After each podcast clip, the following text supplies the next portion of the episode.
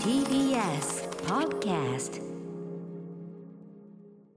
8月15日木曜日時刻は8時を回りました。TBS ラジオキーステーションにお送りしているアフターシックスジャンクション。パーソナリティの私ライムスター歌丸です。そしてあ、本日8月18日ね。あー間違えちゃった。お何つった？はい、8月15日と。18でございます、はい。ちょっとなんか終戦の日がずっと頭にある、18日でございます、はい。失礼いたしました、木曜パートナーの TBS アナウンサーうなえどういうりさです。間違いなのここからは聞けば世界の見方がちょっと変わるといいなな特集コーナービヨンドザカルチャーです。はい。今夜は AI とアートの関係最前線特集です。それを象徴するようなある曲が音楽がね、うん。曲があるということなのでまずは聞いてみましょう。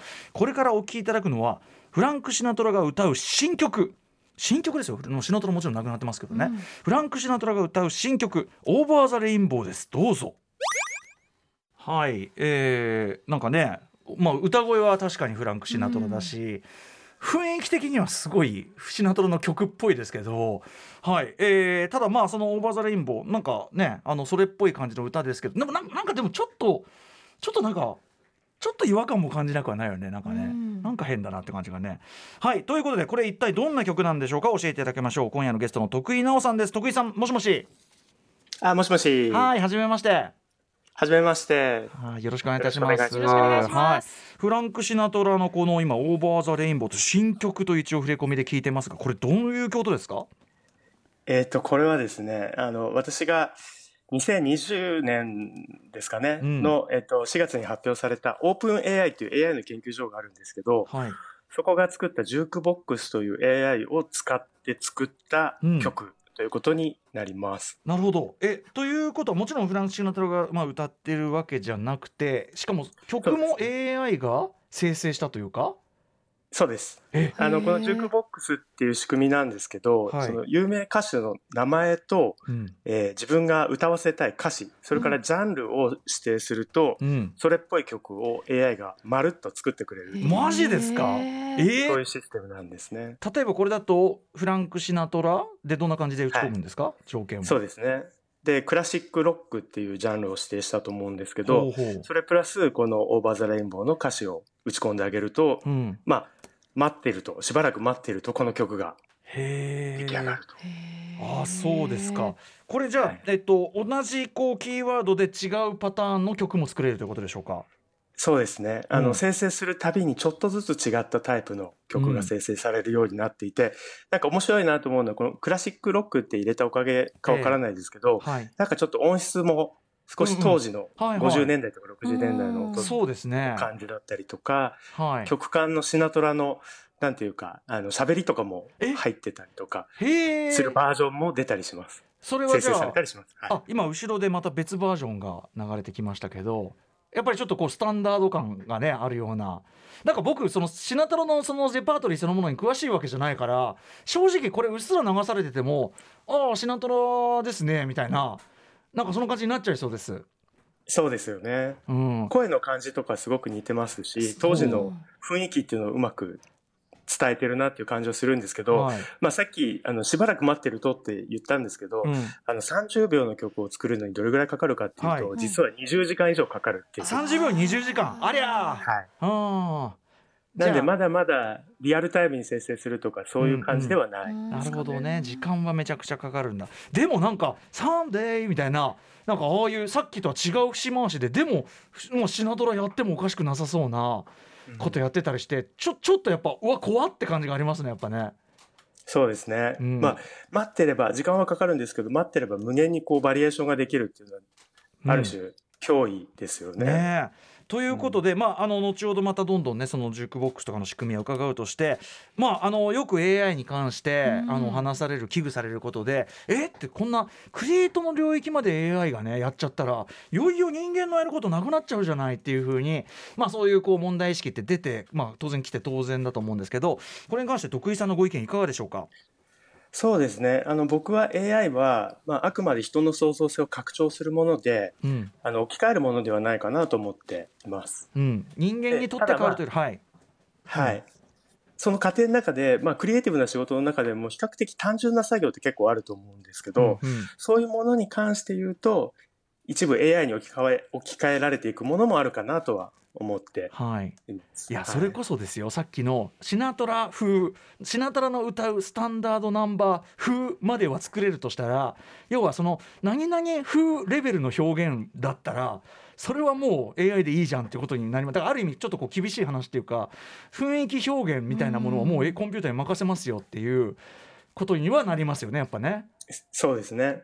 だから人間のそのアーティストだったりクリエイターの役割としてはそういうそれっぽいものっていうところからどれぐらい逸脱するか。みたいなそういう方向に行くのかなっていうふうには思いいやます。ーこれ面白い。面白いしそれっぽいものに一番とらわれてるのが人間だったりするかもしれないからこれはなかなか面白い話ですよ。はいということで今夜は AI とアート AI と人間さらに創作とは何か。本当にあのクリエイティブってどこで結局なんだっていうねうん。話にもいくと思います、えーこんな特集をお送りしましょう。題して2022年 AI とアートの関係最前線特集。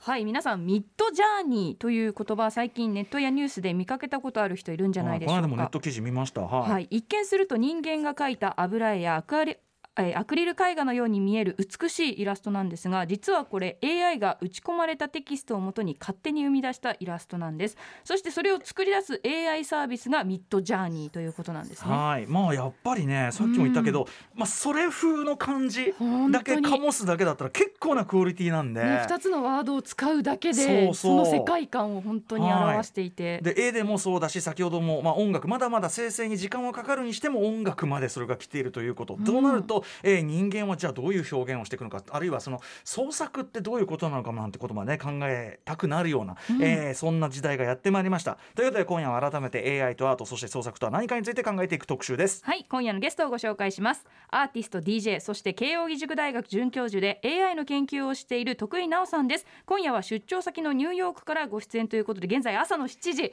すいません朝早くから よろしくお願いします、寝起きです。はい、い。やーすいません本当に徳井さんありがとう。お忙しかもねお忙しい中本当にあのご出演いただきありがとうございます。はい。ということで、えー、徳井さんのプロフィールご紹介うなやさんからお願いします。えー徳井直さんは慶應義塾大学准教授アーティストで DJ もされています。株式会社コズモ代表取締役。著書に去年1月に BNN から出版された作るための AI 機械と創造性の果てしない物語がありますもともと DJ をされていて2015年からは AI を使った DJ パフォーマンスをスタート、そして2019年には Google のイベントに招聘されるなど世界各国で活躍されています。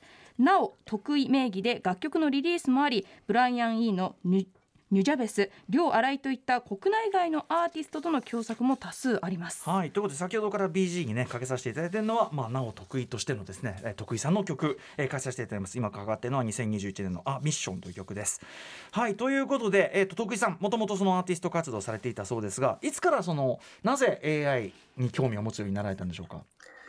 あの実はもともと僕はあの東大の工学部にいて、うん。全然その表現とか音楽とは関係ないところにいたんですけど、はい、であの友達に誘われてクラブに行くようになって、ええ。で自分でも DJ を始めるようになったっていうのが最初のきっかけで、うん。でそこから、まあ、自分でも音楽を作りたいっていう思いが湧いてきて、ではい。も自分は全然楽器もできないし、はい。楽譜も読めないしみたいなところで、どうやったら新しい音楽を作れるかな他の人が作れないような音楽を自分で作る作ることができるのかなっていうのを考え出した時に、はい。ある CG のアーティストがあの AI の仕組みを使って、うん。彼自身アーティスト自身も想像できなかったような動きを持った生き物をうん。生み出す作品を発表してるっていうのを目にして、うん。でまあこういう考え方を使ったらもしかしたら自分でも新しい音楽を作れるんじゃないかなというふうに思ったというのがきっかけでした。なるほど。そのそうですね。ある意味その自分が思いもよらないような表現をまあその AI を使って生み出すことができるっていうかねそうですねある意味ねその創作活動っていかにこの自分を超えた表現っていうか自分がもともとあの想定できるような表現を超えるかっていうところはあるから。なんかその発想はすごく僕が例えばヒップホップでサンプリングを使ったら音楽かっこいいの作れんじゃんってある意味その偶発性に頼るものだからあこれだったらその天才的な曲が作りうるんだっていうなんかその発想と近い感じがします。あの多分サンプリングされる時っていろんな音をこうサンプリングして試されると思うんですけど、うん。組み合わせを。はい。でその組み合わせをどうやってそのよより効率的にいい組み合わせを探すかみたいなところも、ある種その AI を使ってはい。うまくうん拡張したりできるのかなとか、そんなことを考えて最初はやってましたうん。なるほど。ね。しかし徳井さんそのサンプリングの話だとちょっとやばいですよ。だって AI だったら例えばネット広大なネットの海からいろんな音源ディグする広さも広いし、うん。組み合わせも無限に考えてくれちゃってあれ？やっぱしあれ？やっぱしこっちのあれ？やれること減ってきてるぞみたいな。ちょちょっとやばい話になってきてないかみたいな感じもしますが。でもそれもやっぱりさっきの話でそれっぽい感じでサンプリングすることは得意なんですけど、うん。AI は。はい。今までなかったような音の組み合わせとかはいをこう見つけてきて、うん。これがその新しいあのうん。リズムなんだとか、はい。新しいもっと言うとジャンルなんだみたいなことを AI が提示するっていうところまではまだ全然いけてないんで、あくまでそれっぽい感じではい。AI がこう組み合わせを考えるっていうのはやっぱりうんあのできるようになってるのかなというふうには思いますね。あとね多分まあ後ほどその話もなっていくと思いますが結局最後ありなしのジャッジっていう一番要するにもう創作ってつまりもうそれに尽きるんだけどありなしのジャッジあるいはそのこっちかこっちかのジャッジみたいなジャッジっていうことは多分このジャッジが人間に残された最後の壁かなとかね思ったりもします。ます。はい。はい。後ほどまたその話を伺います。ちなみに今後ろに流れてるあのミッションこれも AI を使った楽曲なんですか？そうですね。AI を使ってリズムを生成してええ。っていう感じですね。ちなみにこの徳井さん的に AI を駆使したこう音楽活動をしている人って今結構広がってるんでしょうか？えーっと、そうですね。まあ、あの、世界的に見るとちょこちょこ出てきてはいるんですけど、うんやっぱり画像に比べると少ないなという印象がありますね。はい、なちょっとね、な画像に比べて音どういうところまで来てるかとかそんな話も、はい、伺っていこうと思いますお知らせの後話題のきっかけともなったミッドジャーニーのお話はじめ AI とアートの関わり深く伺います徳井さんよろしくお願いします After Six Junction. 時刻は8時13分。TBS ラジオキーステーションに生放送でお送りしています。アフターシックスジャンクションです。はい今夜は AI とアートの関係最前線特集をお送りしております。はい、えー今夜は3部構成でお送りします。まず一部では今巷で話題の画像自動作成 AI について伺います。そして2部では音楽を含め AI がエンタメに活用されてきた歴史について。そして3部では AI と創作との関係について伺います。はい。ということでゲストには、えー著書に作るための AI 機械と創造性の果てしない物語があるアーティスト DJ そして慶応義塾大学准教授の徳井直さんにニューヨークから朝のニューヨークからご出演いただいてます。徳井さん、えーおはようございます。よろしくお願いします。よろしくお願いしよろしくお願います。します。さあでは最初のトピックいってみましょう。こちらです。SNS で話題の画像自動作成 AI って一体何をやってるの？はい、えー先ほどもね名前出ました。巷で話題のミッドジャーニーをはじめ、AI による画像生成。まあ要するに AI がここうえーなんていうの？絵を描いちゃう。自動的に、はい、えーそもそもどういうことが行われているのかお話を伺っていきます。ミッドジャーニー改めてあれは一体何なんでしょうか、徳井さんあの、実はプログラムの内容っていうのは公開されていないので、うん。あくまで想定でしかないんですけど、はい。あの、同じようなプログラムで DALI2 というのが公開されてまし DALI2 て、これは先ほどのうん。一番最初にあの挙げたジュークボックスっていう音楽を生成する AI と同じ、あの開発者が公開しているものなんですが、多分この DALI2 とほぼ同じ内容なんだろうなというふうに想定しています。で、具体的にどういうものかっていうと、簡単に言うと画像を生成する AI と、その生成した画像が与えたテキストにどれくらいマッチしているのかっていうのを定量化する、測ってあげる AI、まあ別の AI を組み合わせて使っているという形になります。で、うん。まあ言ってみたら、まあむやみに絵を描くのが上手い画家と、うん。まあお題に合ってるかどうかを評価するアートディレクターみたいな、こういう二つの AI が協力し合って絵を描いてるっていう感じですね。へー。えではそのいっぱいそれはだからネット上にいろいろ転がっている画像みたいなものからそのなんていうかな情報を得てお題に対しては大体こういうものであろうというようなはい。ところの、でうん。あの、画像生成の方、まず気になると思うんですけど、はい。どういうふうに絵を生成するのか。はい。で、まあ、いくつか代表的な画像生成の仕組みがあるんですけど、えまあ、特に有名なあの仕組みとして、GAN、あの、ジェネレーティブ・アドバーサリアル・ネットワークっていう、あの、フレームワークがあります。GAN と書いてギャンって略してるの？はい、はい。うん。で、この GAN って何かっていうと、あの、これも2つのネットワーク、2つの AI を使うんですけど、一つは与えられたお題、うん。まあ、この場合だとネット上に大量にある画像ってことになると思うんですけど、はい。それに対して本物そっくりあの与えられたお題そっくりにあごめんなさい。お手本そっくりに画像を生成するように学習する AI でもう一個はその自分が見てる画像が本物つまりもともと学習データにあった画像なのかそれとももう一つの AI が作った、まあ、偽物の画像なのかっていうのを見分ける。うん。こういう仕組みになっていてでこれらを組み合わせることで、まあ、言ってしまえば一つがその贋作作りをやっているうん人、うんでもう一つがその贋作かどうかを見分けている鑑定家みたいなはい。感じで、この二つがお互いにお互いを騙し合うというか競い合って上回っていいくこくように。とではあのアドバーサリアルっていうのがギャンの A のアドバーサリアルっていうのが敵対的って意味なんですけど、うんうん。この二つのネットワークがお互いに敵対することで、うんお互いにおい互いをこう賢くしていくっていう仕組み精度が上がってくる勝手に切磋琢磨磨しやがって。うそっかそっか。ん。なんかそのプロセスだけ聞いてるとやっぱなんかある作品が精度を上げていくプロセスとちょっと近いからなんかうんうん。うんへそっかそっか。人え間がやってることと同じようなことをある意味ね、まあそうそうそう。そうですね。画家と批評家みたいな感じですよね。へえそれをまあ一つのソフトの中でやっていくとはい。いうことで。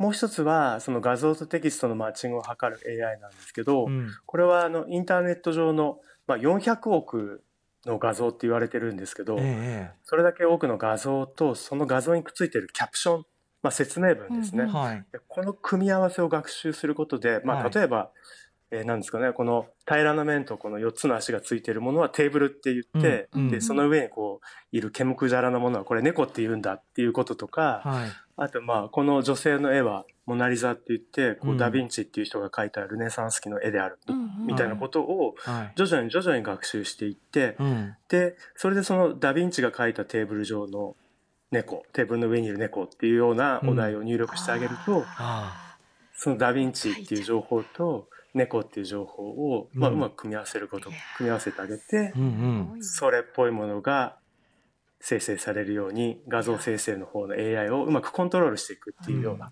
私も今そんな回の仕組みにうんドジャーニーで、うんうん。その大好きなブラッドボーンっていうそのはい。ダークファンタジーな世界観を醸し出したゲームとあとはい。ゴッホが描いたっていうので、ええ。ゴッホとブラッドボーンで作られた画像が、ゴッホが描いたブラッドボーンってお題を与えた、そしたら本当にかっこいいうん、あの、まあ、本当にブラッドボーンの世界観をゴッホが描いたまさにそのような画像が出てきてて。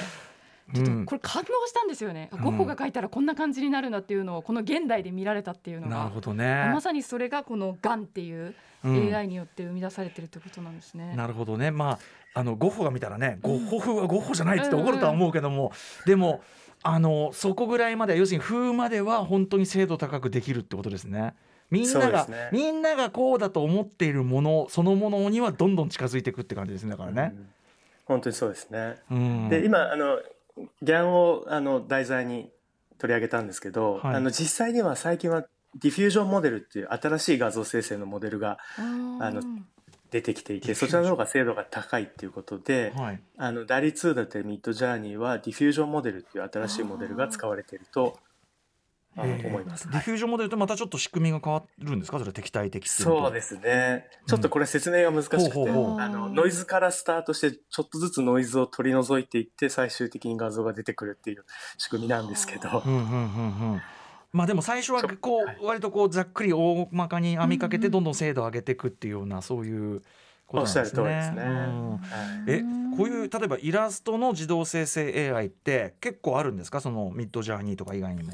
打率。そうですね。本当に日進月歩でどんどん新しいものが出てきてるっていうかうん。流れがありますね。はい。で特にこのディフュージョンモデルっていうのが出てきてからどんどんこうバリエーションも増えてきてますし、うんうん。まああのミミッドジャーニーとかダリ2だけじゃなくってこうちょっとだけプログラミングすることが必要なんですけど、あのプログラミングができればあの自由に使えるいろんなプログラムっていうのがインターネット上ではい。たくさん公開されているのでへでしかも無償で使える場合がほとんどなので。なるほど。これ実際これでできた画像ってもうさっきその挿絵とかだったらこれでいいんじゃねみたいな、うんうん。これ商業利用とかってしていいんですか？あのものによります。あの、うんミッドジャーニーの場合は確かお金を払わないと商用利用できないということになっていたかと思うんですが、はい。あの、先ほど言ったインターネット上にあるいろんなツールを使うと、まあ、無償で、えー商業利用できるようなものもたくさんありますね。でも元は、そうですよね。あのネット上に転がってるうん。いろんな画像をそのそそれぞれには著作権があり得るものを、まあ元にしてたりするじゃないですか。それいいのかな？どうなんだ？ゴッホ風とかどうなんだ？なんですよね。ね元ネタの権利はどうなるんだっていう、うん、だしゴッホそのものではないけど、うん。ゴッホ風とかってしかもゴッホから学んだわけで、はい。えそれどうなんだ？どうなんだ？うんうん。いや、本当そうですよね。あの、例えば、ゴッホはまあ、あの、亡くなってるんであれですけど、はい。例えば宮崎駿風って入れると、うん。ええまあ、ジブリ風の画像が出てくるわけですよね。えで、もちろん宮崎駿さんに許可を取って学習してるわけではないですし、うんえなんならそのミッドジャーニーだったりダリ2っていうのはその宮崎駿風っていうあの要素をまあほんの少しなのかもしれないですけど、うん。使って、まあ、商売はしてるわけですよね、うん。お金にしてるわけですよね、うん。でそれがその元々のあのクリエイターだったりアーティストに全く還元されていないっていうのは、うん。結構大きな問題だなっていうふうに、まあ、うん一部では声が上がってますね。まあそれね宮崎駿風って出したらそれ普通にただの同人誌だろって感じがしなくもないけど、うん。ね、でもまあそれにもあるような著作権上の問題はまああり得るというかねその辺はまあもっと一般化してきたらひょっとしたらちょっと浮上するとこかもしれないですよね。うん。あと徳井さん、えっとそういうこと以外にもこういう AI 自動生成 AI 意外な問題点があるというふうにご指摘されているそうですが何でしょうか？あの一つは環境負荷の問題ほですね。環境、あの実は先ほど申し上げた GAN だったりディフュージョンモデルの,、ええ。あの AI を学習するために、うん。あのコンピューターをずっとあの回さないといけないんですよね。ええでここに大きな電力を消費するえ。というのが実は皆さんあまりあの気にされないと思うんですが、えあの大きな問題点だと思っています。えうん。で例えば、えー、と最初に出てきたジュークボックス音楽の生成の AI なんですけど、はい。あれを学習するのにその GPU と言われる特殊なその AI 用のコンピューターをうん。何百台も何週間もずっと動かし続けることが必要そんなになんですね。て、何百台何週間？はいはい、あの1台1000万ぐらいのものを500台うん。6週間使ったっていうふうに、えー書いてあるんですが、うんあのこれどれぐらいのあの CO2 のさあの排出量になるかっていうと、まあ、普通の車で地球を10周ぐらいする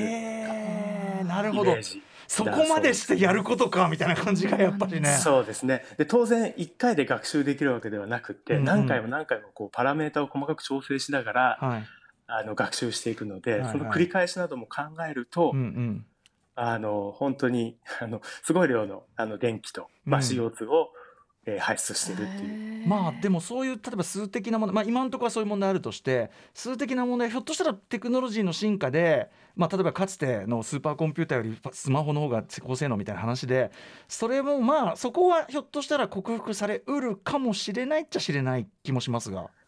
そうですね。ただ、他にも問題はあって、例えばデータのバイアスの問題っていうのがあるかなデータの偏りどどういうことでしょうか？はい。そうですね。で、例えば、あの、DALI2 という先ほど挙げたモデルで、AI で、サクセス、あの、成功ってこの間入れてみたんですけど、ええうんどうなったかっていうと、あの、スーツを着た白人男性ばっかり生成されたんですああね。これはなるほどそうか逆に例えばね全然本当にそのステレオタイプなうん本当に偏見になっちゃうけどだから犯罪者ってやった時にアフリカ系の人がこう映ったりとかそういう偏見助長ステレオタイプ助長っていう要するにネット上にそういう偏りが偏見とかが溢れてる以上はとかもし我々がその偏見とか出してない以上はそこを助長することになってしまうってことですよね。そうですね。あの、DALI2 が特に何か、こう、偏見を助長するようなことを、直接、直接的にというか、意識的にやってるわけではないんですけど、うインターネット上のデータを集めてきて学習すると、うん。まあ、我々が持っている無意識のそういった偏りというか、偏見みたいなものが、データを介して間接的に、こう、反映されてしまうという、うん。まあ、恐ろしさがありますよね。なんか我々のなんか至らなさが拡大定着してしまうようなうん。なんか感じですね。じゃあちょっとそこはすごくこうなんていうかなつつ人間もちろん人間側の倫理を持ってチェックしていかないといけない部分ですね。それはね出来上がったものに対してね。おっしゃる通りだと思います。うん。まあ、こういうモデルがどんどんこう商業的に使われていくようになると、まさに、あの、この偏見がうん。今度こう生成された画像という形を通してまた世の中に出ていって、それがまた学習データに戻ってくる、うんうん。学習データとして戻ってくるそうまた増えちゃう、んだそれで。はい、フィードバックがかかる可能性がありますよね。うんでやっぱりこの辺の議論っていうのがあんまりなされてないなっていうのは気になっているところです。特にはい日本のメディアであんまりまだ取り上げられてないような気がしていて、うんうん。例えばあの海外の AI の学会とか行くと、い。大体冒頭に、うん。まあもちろん AI の有名な研究者とか出てくるんですけど、うん。同時に社会学者とか人類学者とかが必ず出てきて、うん。で AI がどういうその社会に今後え影響を与えていくのか、はい。あるいは与えていくべきなのかとか、じ人間のこう歴史に AI というものをこう位置づけたときに、はい。どういう位置づけになるのかっていうようなことをもう少し引いた目線でうん。こう話す方が必ず出てくるっていう、きっとこういうバランスを取っていくってことが必要になってきてこういう議論する、あの人材だったり、うん。あのメディアっていうのも必要になっていくんだろうなというふうには思ってます。それだけでもね大きな影響を今後与えうるしす。ね。まあそもそもなんかネットにある情報自体がねよく言うんだけどそのネットにある情報が全てだと思うなよっていうのはよくね言ってるわけだから世界そのものでは全くないっていうのがあるわけだから。確かにミッドジャーニーが出てきた瞬間面白いってすごく飛びついちゃいましたけど、はい。まあ、そうそういった意味でもちゃんとねその背景にある、うん。背景にあるバイアスとか見ていかなきゃいけないんだなって、だしねそういうこううん。多角的な視点みたいなのを持ちながらその技術のそのなんていうかなその最先端っていうのをこう見ていくというかな必要があるということですかね。はい。ということでミッドジャーニーの話などをしたところで話を広げてさらにこんなトピックに移りましょ AI とアートはいつから関わり始めたの？う。はい、えー AI の活用まあなんていうんですかねアートと関わるっていうのなんかもともとはそういう用途でもちろん作られたわけじゃないですよね。そうですね、うん、いつからこんな感じで？はい。はい。あの、実はですね、AI がこのアートとかこう表現の領域に活用されるようになったのは、まあ、遡ると1950年代までえー？のことがでえき、ー、そんなに前から？マジですか？はいまあ、あの AI の研究が始まったのが1950年代なんですが、まあ、うんうん AI という言葉が生まれたのが50年代で、はい。まあ、当時からその、まあ、今から考えると非常に原始的な AI なんですが、こう確率的なモデル、まあ、確率的にそのメロディーのこう移り変わりみたいなものを計算してあげてはい。新しいメロディーを生成するっていうようなうんそういった研究はなされていました。うんうん。なるほど。はい。えー、で50年代から始まってまあでもメロディーとかはねある意味なんかできそうな気もするからそうですね。やる程度の決まりはあるだろうしねなんか。はいはい。でその後こうバッハの曲とかをうんうん。学習して生成するよううん。な研究とかも、まあ、研究というか作品ですかね、はい。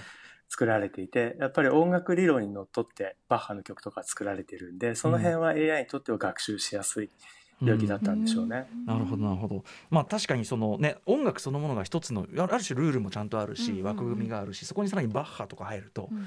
ねなんかそれはあできるかもっていう経験みたいなものをちゃんとインプットうして、んはい50年代から始まって。で、えーそのあたり発展はどういう感じで進んでいったんでしょうか？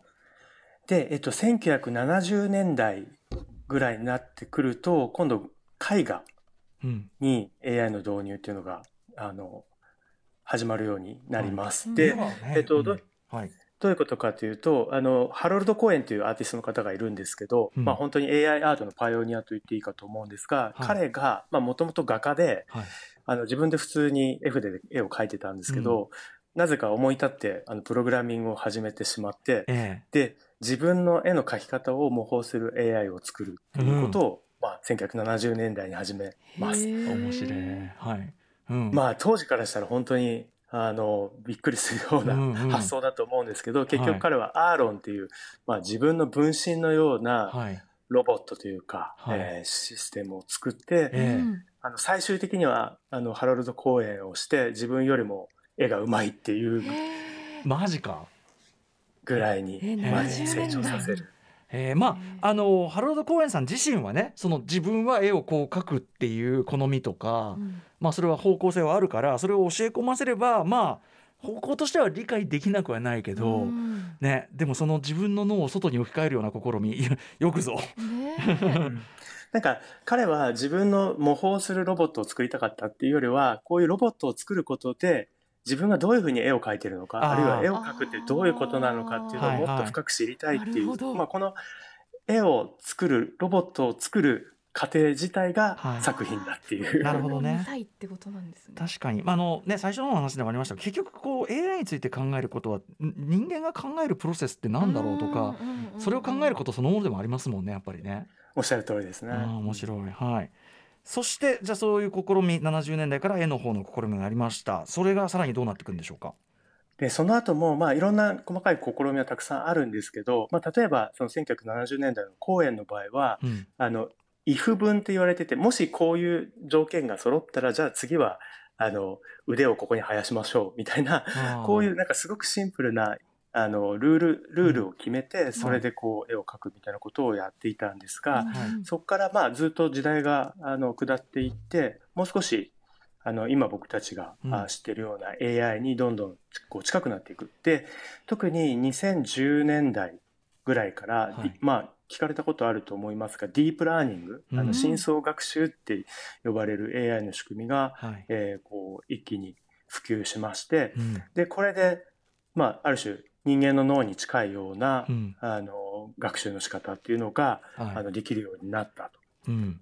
でさうん。えっと当時その1910年代ぐらいにやっぱり最初は画像認識とか、はそういった領域でこの AI が活用されてはい。いったんですけどあのそこから徐々に、えー同じような仕組みを使って画像を生成するっていうような、えー仕組みも、あの出てきうんたというような流れですね。当然だからもうインターネットも完全に世界中に普及しまくってまあそのデータは無限に取れる無限に近いような気分で取れるっていうで勝手に取ってこれるっていう技術になってきたわけですもんね。そうですね、うんやっぱりネットの普及とスマートフォンの普及うん、で、こう写真皆さんこう、うん。スマホで写真をたくさん撮るようになったと思うんですが、はい。そういうものがインターネット上にあるいは SNS 上に溢れるようになったことで、うん。データ量が爆発的に増えたっていうのが、は先ほど言ったうん。ディープラーニング、そのデータを大量に与えてその中からこうん。う仕組みをが、あこうルールを学習していくような、はい。えーそういった仕組みのあの、うん誕生につながったっていう感じですかね。特にねその画像的な動画も含めてあのみんな毎日いや毎分毎時間のように自ら SNS にうんデータを提供してるわけですよね。だからねだからこれはあれこれはあれっていうものをもうめちゃくちゃみんなもう提供してくれちゃうという時代ですもんね。そうですね。うん。皆さんがタダで学習データをどんどん 提供してくれてる。そういうものが。おかげで AI はどんどん賢くなっていってまあ、だからただでこうやって遊ばせてくれるっていうところもあるんですかね、ミッドジャーニーとかは。ねえ。あうん。まあだからそう。その要は商業的利用価値がその出てきてるというのかな。そこもこの絵の方のこの発達はあるんですかね自動生成の。そうですね。やっぱり画像認識っていうのはすごくあの大きな、えー商業的な利用価値があるのと、うん。あとはやっぱりテキストの分析だったり、はい。あの生成っていうのも、あの、同じようにうん。技術がどんどん進んでいる分野でう、んうん。やっぱり皆さん、あの、Siri だったりとかう、ん。あの、Amazon の Alexa とか、はい。そういったものを使われたり、Google の検索を使っていると思うんですけど、うんはい。ああいうもののはあの背後には、やっぱりあの、うん。テキストを生成したり分析したりするはい。AI の存在があって、はい。やっぱりテキストの処理というものも、あの、お金になるうん領域ですよね。検索エンジンで研究が、あうんはい。あの補助ね検索みたいなの出てくるときにやっぱりその「はいお前のようなやつはねお前のようなやつがこの語順で来たということははいこれだろう」みたいななんかもうねね見透かされてるわけだからねそれはね。これですかみたいなものも出てきますもんね予測が。その通りですポチみたいなね。うん、一方音楽の方最初はね音楽から始まったとおっしゃってましたけど音楽の方ちょっとこう映像に比べてちょっぴり歩みが遅れたのはこれは今どういう状況なんでしょあの、一つは、やっぱりデータ量がそんなに、まあ画像とかテキストに比べてうん少ないっていうところがありますかう。ね。うんうんあの、まあ、当然 Spotify とか YouTube にたくさん音楽は上がってるんですけど、はい。画像の量に比べるとまだまだ少ない。うん、で、あとは、あの、なかなか、あの、現在の技術では、うん。まあ最初にその30秒の曲を作るのに20時間かかったっていうふうに申し上げたと思うんですけど、えあの直接音を扱うっていうのが難しくてあの MIDI って言われる、うん。あの楽譜のデータですね。えはいをを使って音楽を生成するとか解析するっていうのがそれまでは一般的で,、でこういう MIDI のデータってなかなかネット上にはなかったりするの確かに楽譜が出てるわけじゃないですしね。うんそうなんうん、ですよね。ヒップホップのああいうのなんか別に楽譜化しろったってなかなか難しいですよいろんな音の質感とかも含めた、うんてかヒップホップに限らないけど、ね、音楽って質感とかも含めた今何かだからそんなことまで再現っていうのはちょっとデータ的に大変ですよねこれね。そうなんですよね。でただまあここ12年でようやくその音そのものを解析したりとか生成したりできるような技術も出てきてるのでそうなんだ。今後音楽の方もどんどん技術が進んでいくんじゃないかなとは思ってるんですが、まあはい。現在のところあの音楽に関する AI っていうのはほとんどが画像生成とか画像認識あるいはテキスト生成の技術を転用しているっていううん。形になってます。うん。はい。画像とかテキストが進んでいるので、うんはい。うんうんあの先ほどのねジュークボックスもそのねあのーダリー2とかのその技術を応用っていうふうにおっしゃってましたもんね。そうですね。うん、しかしまあ先ほどもおっしゃってましたけどとにかくものすごい音に関しては今のところジュークボックスとはいえものすごい数のコンピューターをもうずっと働かせてなんぼっていうそ,、まあ、その状態ではあるんですね。そうです。うんはいあと音質とかもなかなかまだまだちょっと難しい感じでしょうか？そうですね。まあ、あの、僕がフランク・シナトラを選んだ理由は、まあ、一つあって、あの、まあ、みんなが知ってるってことと、もう一つはその音質がまだいまいちで、あのどうしてもちょっとノイズが乗っちゃう感じがするんですよね。レコードノイズというか。なので、シナトラだったら逆にはいはい当時の雰囲気がうまくそれで伝わるかなと思って。ローファイな音ならまだっていうことですね。ごまかっていうかそれそれ風？ローファイですよって言い張れるっていうね。確かに。そうです。はいはい。でなかなかハイファイな音は、あの、まだまだジュークボックスは作れないかなっていうところがうん。あるのと、はい。あとはこれ、この仕組みは本当にその音楽的な構造っていうのは一切、うん。あの、理解してないんですよね、このジュークボックス。はいはい。ただただ、音波というか波形の、音の波形の並びはい。を丸暗記してるような状態で、うんうん。まあ本当に子供が、あの、わけもわからず難しい文章を丸暗記して、あ の読み上げてるような状態で、はい。だから応用が効かないんですよね。うんうんだから、お手本データにないような組み合わせ、例えばシナトラに J-POP 風で歌わせようとすると失敗します。なるほどなるほど。はい。で、この辺がまたデータのバイアスの問題ともつながってきてて、うん。ええやっぱり今学習しているデータっていうのはほとんどがアメリカの曲だったり、うん。ヨーロッパの曲なので、うん。はい。基本的にこういうジュークボックスで出てくる音楽っていうのは、そういったヨーロッパの、まあ、音楽、クラシックだったりポピュラー音楽っていう風になってはい。い。くので、はい。でこういう仕組みがどんどん増えていくとまた生成される音楽出てくる音楽もどんどんこの今人気のあるヨーロッパの音楽アメリカの音楽に。に。こう偏っていってしまうっていう、んん。そういうところがあるかなっていうのはそう。か。現在めちゃくちゃ流通しているものはあれだろうけどだから相対的に例えば、まあ、あのアメリカの人チャート入ってるものに対して j p o p とかデータ少ないしもっとそのマイナージャンルで言ったらもっと少ないし。そうですね。となるとまあ難しいってことになるってことですかね。そうですね。アフリカの民族音楽みたいなものは当然入ってないわけですし、ましてそうか。とかね、まあ、日本のそういう機能のそのなんかもうちょっとね民謡とかさ、うんうん。ボンミュージックとかそういう土着的なものとかもそうかもしれないですよね。うん。そうか。この辺はまだディグが行き届いてないということで安心しました。コンピューターもね。はい。えーあとやっぱりねその先ほどのちょっとこれ著作権っていうか倫理的にどうなんだ問題でシナトラにまずねあの初期に例えば映画「フォレスト・ガンプ」とかでこれちょっと倫理的にどうなんだってあの時点で結構その画像の問題今ディープフェイクっていうか問題になりましたけどやっぱり声のディープフェイクですねある意味ね。それってどうなんだっていうねこともありますよね。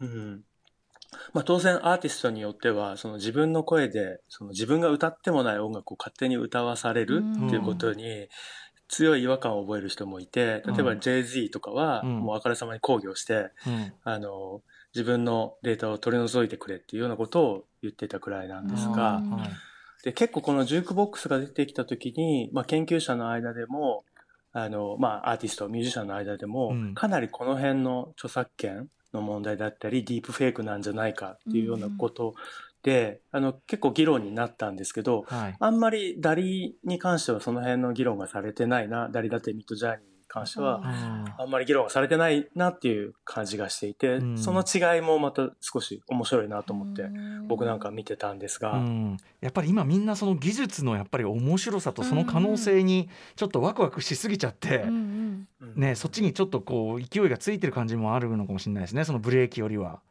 そうですね。うんそれはありますね。あとその JG そのもののとかフランク・シナトラそのものの例えば宮崎駿そのもののうん打ち出すのは論外としても、それに近い要するにそれをちょっとだけチューニングして変えた何かとかとかはありになっちゃったらそれどうなんだとかそれが一番実はこう可能性としては商業転用されるとしたらあると思うんだけど例えば JG にすごく近い良さを持ったでも違う何かとかもうそうなるとなんかどうどうその法的にブレーキかけていいのかちょっと難しいなって気もしてるんですけど。本当そうですね。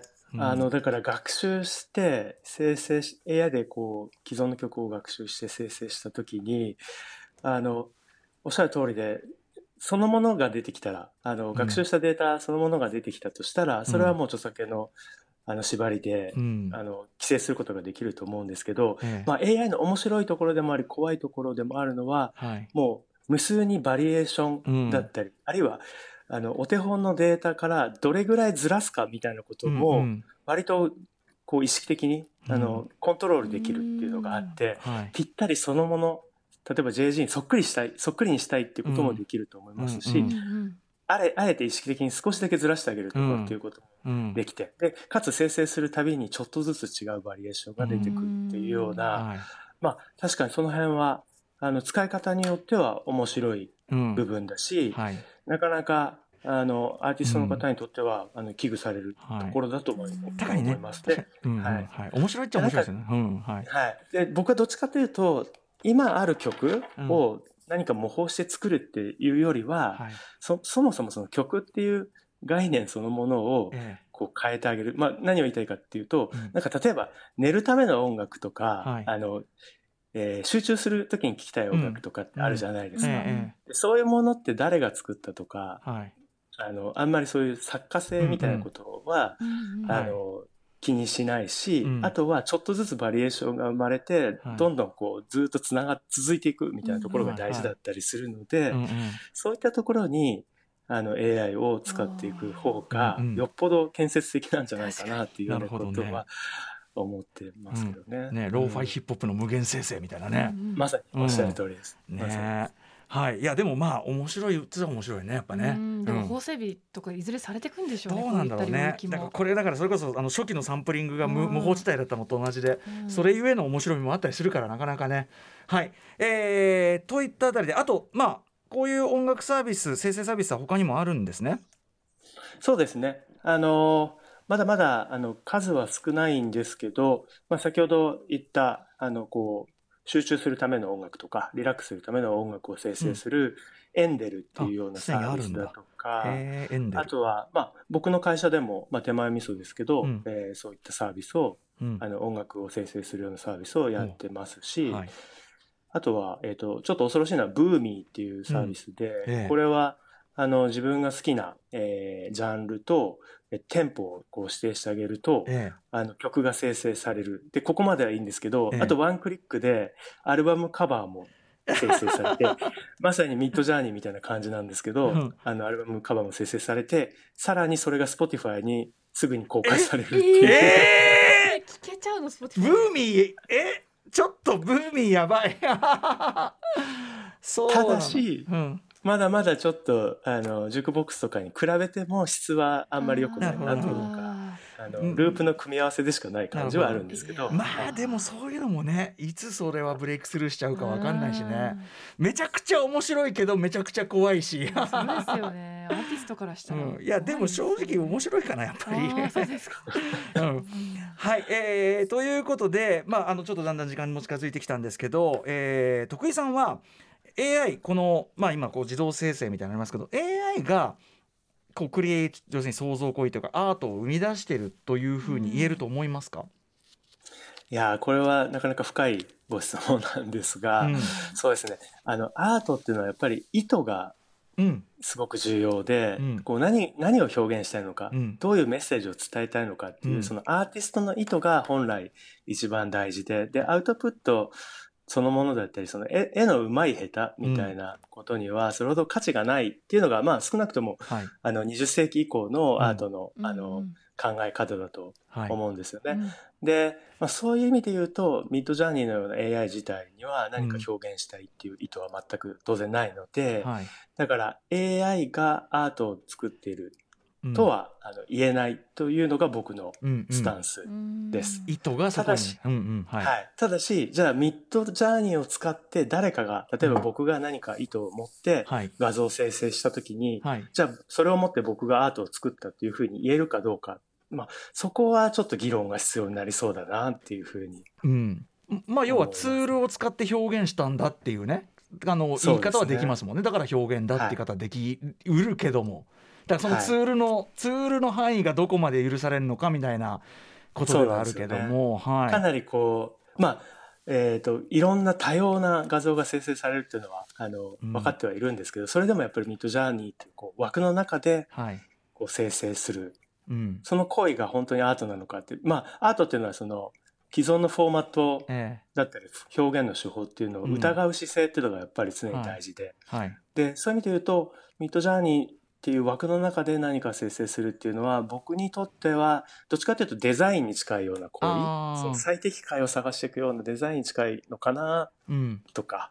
なんかそんなようなことは考えたりはしますね。ね、でもまあね、この例えばミッドジャーニーで作ったものいやそんなのは自分で書いてないじゃないか。いやこれがアートですって。もしそこそれそれを強く言う意図があったらそれってなんかすごくアート的アティチュードって感じもするし、そうですね。うん、本当におっしゃる通りだと思います。まあ一本一本勝ちみたいな感じになるけど、はい。うん。うんどういうふうにこのシステムを使うのかっていうところにもよると思いますし、まあうん。今ちょうどあの余談ですけど今僕ニューヨークにいるのは、まあ、アメリカにいるのは、ええ。その AI を使ったアーティストが集まってるそういうレジデンスのプログラムに呼ばれて、まあ、1ヶ月ぐらい滞在してるんですけど、えまあ、ここにいる AI を使ったアーティストの人たちは何をやってるかっていうとこういうミッドジャーニーのような仕組みを自分で作るとえか、うんうん。こういう仕組みを組み合わせたりとか、はい。あるいはい意図的に誤用して新しいうんうん。作品を作るみたいな。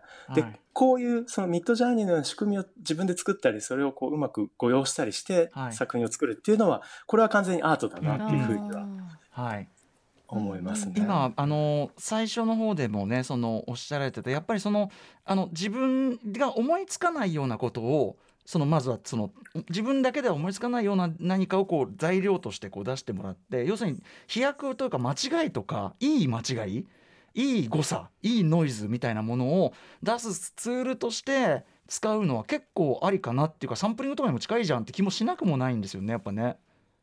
いや本当にそうだと思います。うん、あとはそれをあのはい。はい。ごめんなさい。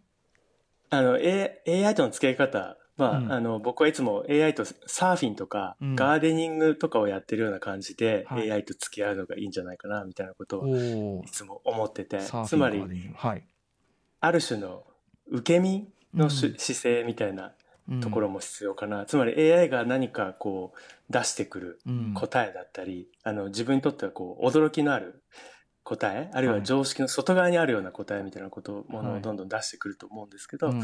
そういうものをうまくこうある種それを切り捨てるんではなくって、うん。一旦こう受け入れてうん。あの取捨選択していってはい。あの自分がいいと思ったものをうまくこう取り込んでいくみたいな。はい。でガーデニングとかもこう種植えて最終的に出てくるのはどういうものが出てくるかっていうのは、ある程度しか想像できないじゃないですか。はい、で自然ですもんねそこはね。はい、はいはいはい、うんうん。そういう感じで付き合うのもいいのかななんて確かに今思ってたりしはいますけどね、あとまあその、の、なんていうんですかねブレインストーミングじゃないけどいろんなアイデアをちょっとアイデア出ししてみてと。なんかいあのこういうお題なんだけどちょっとアイデア出しをみんないっぱいしてくれっつってざーっとアイデア出ししてその中でじゃあこれとこれのこのアイデアの組み合わせとこれとこれが良さそうだからこうしようかとかやっぱそのなんていうんですかねそういうこう補助知性の補助っていうかあの補助スタッフをみ、ね、つけるぐらいの使い方してでジャッジはやっぱ人間がするしかないから何がより A と B の案のどっちがいいとかあとそのこれをここに打ち出すのはありかなしかとかこれはなしだけど今日からは俺がありにするみたいななんかそのジャッジこそがやっぱしこう想像行為の一番基本なのかなっていう気がしてでそれ絶対コンピューターできないじゃないですかつまり価値っていうのがないから。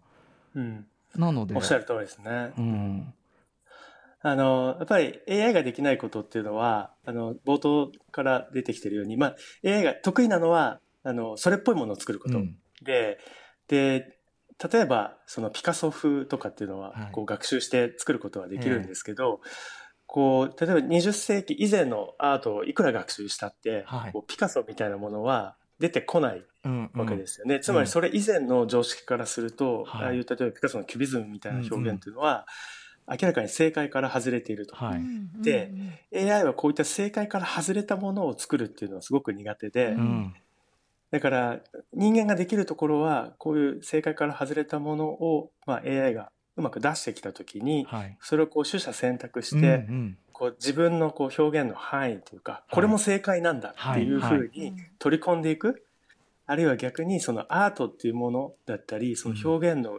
領域、はい。これまであの常識とされていた領領域をうん。こう拡張していくみたいな、まさに。そういう部分がやっぱり、うん。あの人がやるべきところで AI にはできないところなのかなというふうには思いますね。はい、いやなんかそれはだからすごくなんかあの勇気が出る話だし、うんうん。はい。